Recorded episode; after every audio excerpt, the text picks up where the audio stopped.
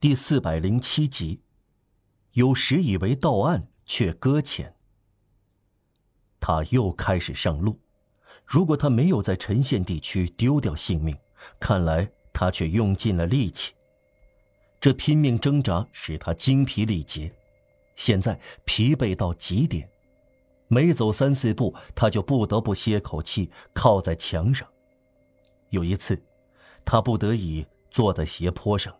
改变一下玛丽·与死的位置，他以为要这样待下去了，可是他的精力是用尽了，他的毅力却没有。他又站了起来，他不顾一切地往前走，几乎走得很快，这样走了百来步，没有抬头，差不多没有喘息，突然撞在墙上。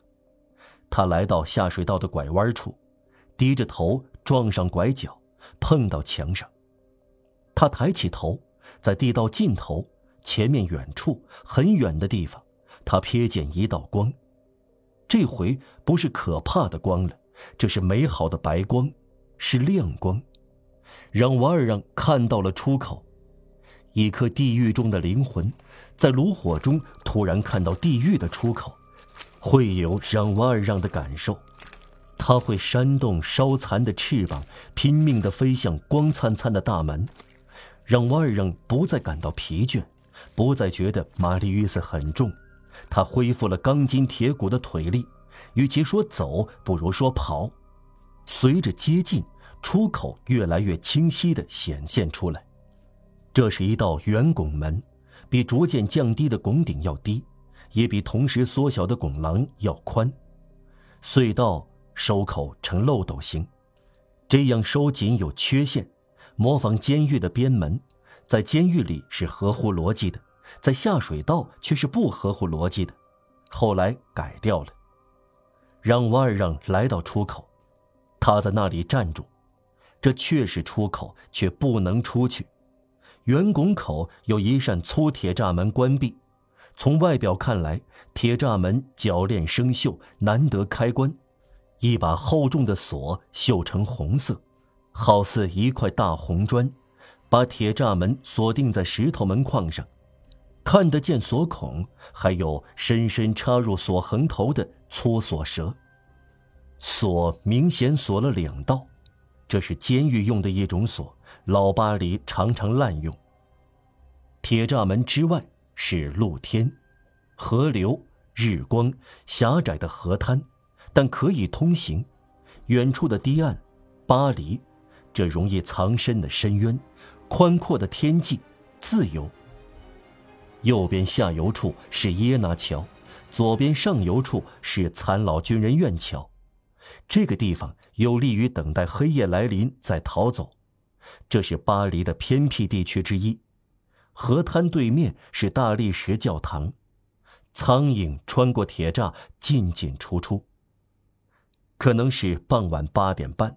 落日西沉，让瓦尔让将玛丽·与斯放在岩墙沟底干燥的地方，然后走到铁栅，双手箍住铁条，使劲摇晃，但动摇不了，铁栅纹丝不动。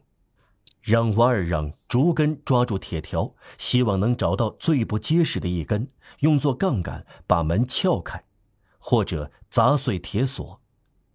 任何铁条都动摇不了，虎牙也不如插槽那样结实。没有撬棍，不可能撬开。这个障碍无法克服，没有办法打开门。只能在这儿了结吗？怎么办？会有什么结果？退回去再走经过的可怕路线，他没有这样做的力气了。再说，出于奇迹才死里逃生，怎么重新穿越这个泥坑呢？过了泥坑就没有巡逻队了吗？不能逃脱两次吧？况且往哪儿走呢？走哪个方向呢？沿着斜坡走根本到不了目的地，即令到达另一个出口，也会碰到盖子或铁栅门堵住。所有出口都毋庸置疑这样关闭。进来那道铁栅碰巧打开，但显然其他所有的下水道口都关闭了。他只有越狱的本事。完了，让瓦尔让所做的这一切都是徒劳的。天主做出拒绝。